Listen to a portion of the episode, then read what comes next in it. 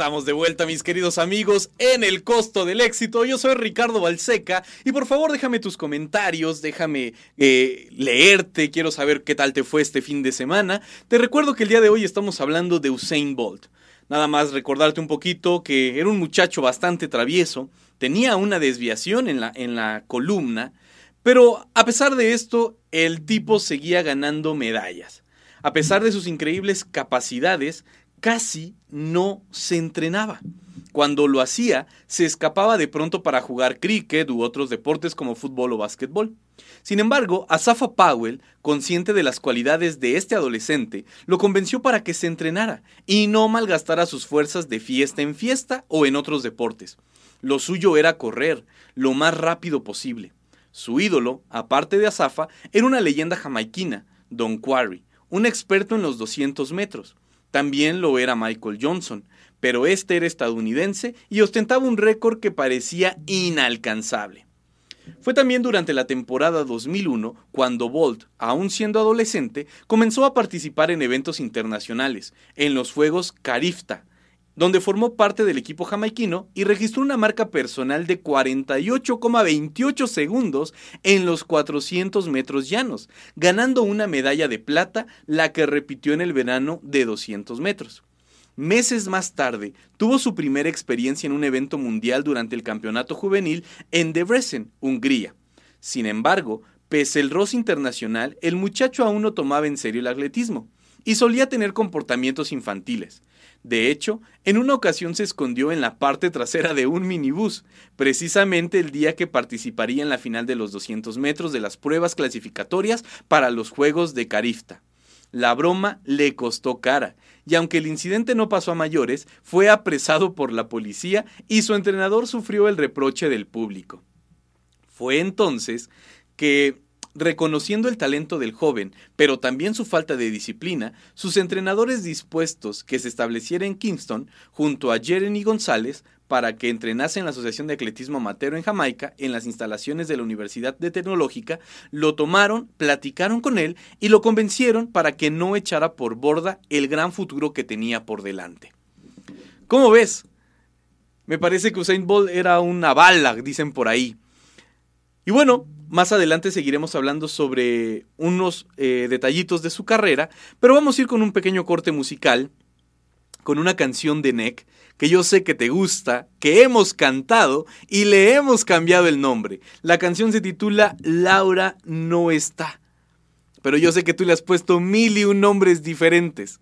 Pero nada más para recordar y para que la melancolía nos pegue tantito este lunes, vámonos con esta rolita. Laura no está. No te despegues porque esto es el costo del éxito. Yo soy Ricardo Balseca, en breve regresamos. Laura no está, Laura se fue, Laura se escapa de mi vida. Y tú que si estás, preguntas por qué. La amo a pesar de las heridas. Lo ocupa todo su recuerdo, no consigo olvidar el beso de su cuerpo. Laura no está, eso lo sé, y no la encontraré en tu piel. Es enfermizo, sabes que no quisiera besarte a ti pensando en ella. Esta noche inventaré una tregua, ya no quiero pensar más. Contigo olvidaré su ausencia y si te como a besos, tal vez más corta, no lo sé. Yo solo no me basto, quédate y lléname su espacio. Quédate, quédate.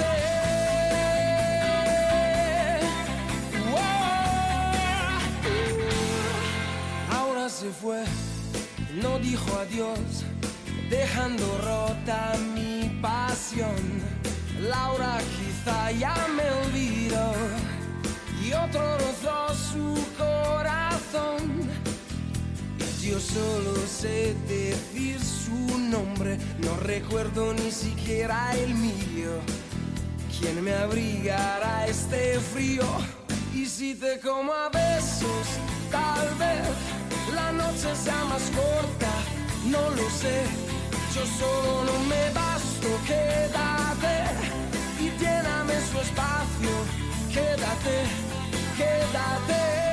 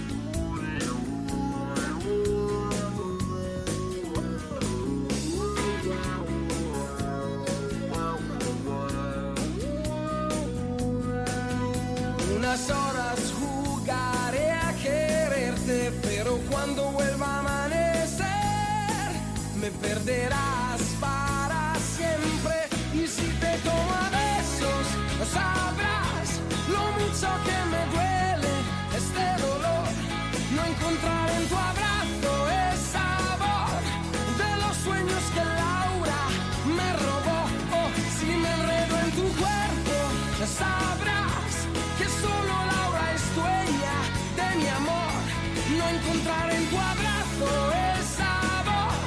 de los besos que Laura me me.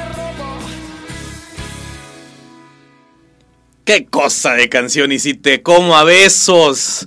Yo creo que está, está buena para dedicársela a alguien, ¿no lo crees? Tal vez cuando la estábamos escuchando estabas pensando en alguien. Así que bueno, déjame seguir platicándote un poco sobre la vida de Usain Bolt. El Campeonato Mundial Junior de Atletismo de 2002, que desarrolló en Kingston, Jamaica, le dio la oportunidad a Usain Bolt de mostrar sus atributos ante la mirada internacional. Todavía tenía 15 años y una altura aproximada de 1,94 metros, por lo que sobresalía entre sus mismos compañeros de equipo. En este certamen ganó la prueba de los 200 metros y la victoria lo consagró como el más joven en alcanzar una medalla de oro en categoría junior en la historia hasta ese momento. Se podría decir que de allí para adelante se produjo el quiebre en la vida de Usain Bolt, quien a partir de ese momento se convirtió en un atleta profesional. Su vida se hizo más ordenada y también sus entrenamientos. Todo dio sus frutos, y con el correr de los años vinieron los éxitos, hasta que llegó el momento del gran salto, los Juegos Olímpicos de Beijing 2008. A partir de allí la historia ya es muy conocida, con un Usain Bolt deslumbrando al mundo entero, colgándose medallas doradas y estableciendo récords mundiales en cada temporada, para convertirse en el atleta más completo y ganador de toda la historia. Es una pequeña pincelada de la historia de Usain Bolt. Sin embargo, mis queridos amigos, quisiera recalcar un punto importante.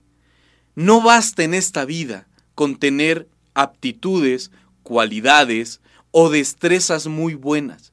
Usain Bolt las tenía. Sin embargo, el desorden, eh, las bromas, el estar de jijijiji, jijaja, le pudieron haber costado muy alto. Qué indispensable fue la dirección de alguien para que Usain Bolt pudiera dirigir su vida, para que Usain Bolt pudiera recapacitar, poner en orden sus pensamientos, su mente y entonces ordenar su vida. Y esto le trajo como resultado preseas, no solamente en Jamaica, no solamente en la región donde estudiaba, la escuela, la primaria, la secundaria, sino medallas a un nivel mundial en los Juegos Olímpicos. Yo sé que tú que me escuchas, mi querido amigo, muchas veces has llegado a pensar y decir, bueno, es que yo ya soy muy bueno en esto, no necesito seguir capacitándome, puedo irme de fiesta, puedo hacer esto, puedo hacer aquello. Sin embargo, cuando tú tienes un sueño, cuando tienes una meta, cuando tienes un propósito, debes de ordenar tu vida, ordenar tus tiempos, ordenar tu dinero, porque también alcanzar una meta requiere inversión. No sé, si tu sueño es ser futbolista, requieres la inversión para ir a los entrenamientos, comprar eh, tenis, ropa. Si tu sueño es ser un gran músico, requieres eh, inversión para poder comprar tus instrumentos musicales, trompeta, saxofón, guitarra, no sé cuál te guste.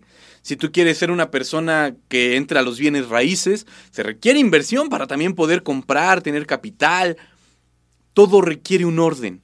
No basta con ser inteligente, no basta con ser este eh, habilidoso. Hay que ir más allá. En el caso de Usain Bolt, se complementó la disciplina con el talento. ¿A ti qué te falta?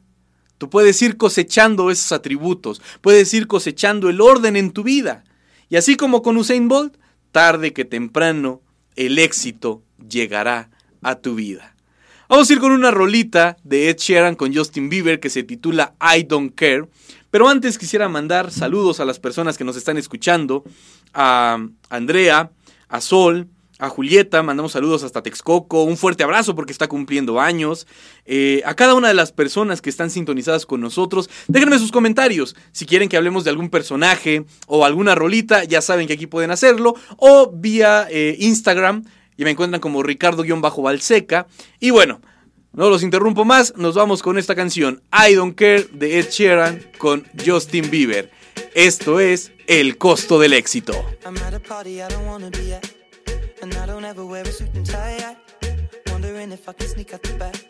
Nobody's even looking me in my eyes. Can you take my hand, finish my drink, say, shall we dance? Hell yeah.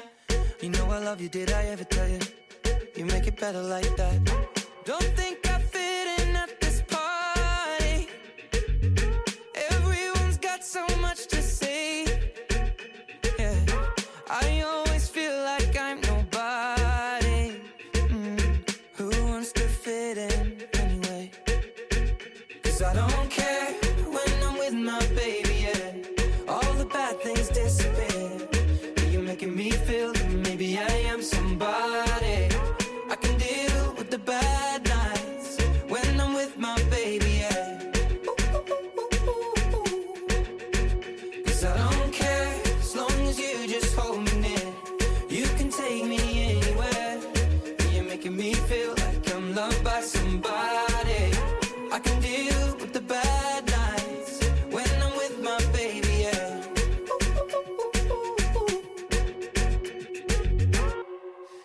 party we don't wanna be at. Trying to talk, but we can't hear ourselves. Pictureless, I'd rather kiss them right back. But all these people all around, I'm crippled with anxiety. But I'm told it's where I'm supposed to be. You know what? It's kinda crazy, cause I really don't mind. Can you make it better like that? Don't think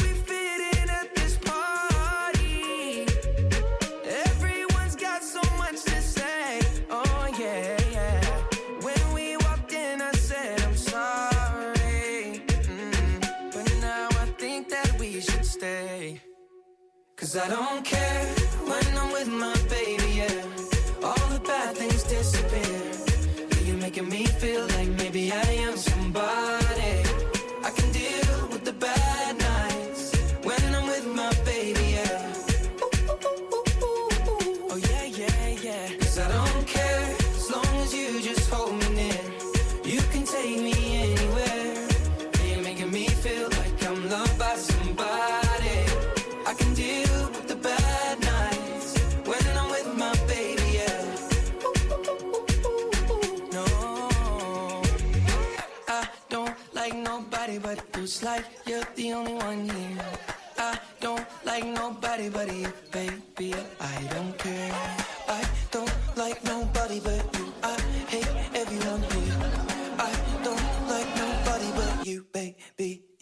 Cause I don't care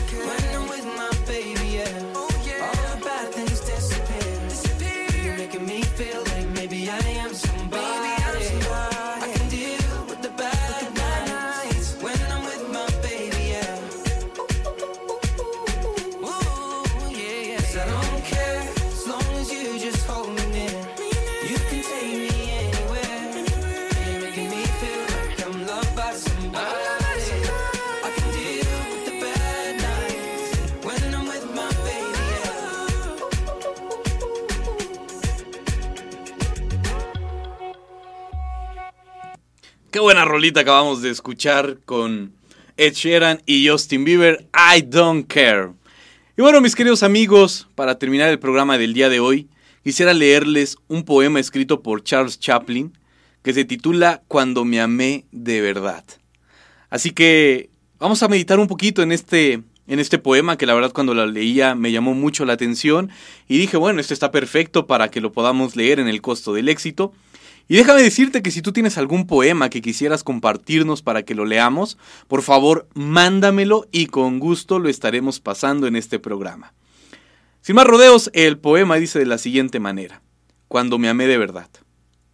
Cuando me amé de verdad, comprendí que en cualquier circunstancia yo estaba en el lugar correcto, en la hora correcta y en el momento exacto. Y entonces pude relajarme. Hoy sé que eso tiene un nombre, autoestima. Cuando me amé de verdad, pude percibir que mi angustia y mi sufrimiento emocional no es sino una señal de que voy contra mis propias verdades. Hoy sé que es, eso es autenticidad. Cuando me amé de verdad, dejé de desear que mi vida fuera diferente y comencé a aceptar todo lo que me acontece y contribuye a mi crecimiento. Hoy eso se llama madurez. Cuando me amé de verdad, comencé a percibir que es ofensivo tratar de forzar alguna situación o persona, solo para realizar aquello que deseo, aun sabiendo que no es el momento o la persona no está preparada, incluso yo mismo. Hoy sé que eso tiene un nombre, respeto. Cuando me amé de verdad, comencé a librarme de todo lo que no fue saludable, personas, situaciones y cualquier cosa que me empujara hacia abajo. De inicio, mi razón llamó a esto actitud egoísmo. Hoy se llama amor propio. Cuando me amé de verdad, dejé de temer al tiempo libre y desistí de hacer grandes planes. Abandoné los megaproyectos de futuro. Hoy hago lo que encuentro correcto, lo que me gusta, cuando quiero y a mi propio ritmo. Hoy sé que eso se llama simplicidad y sencillez.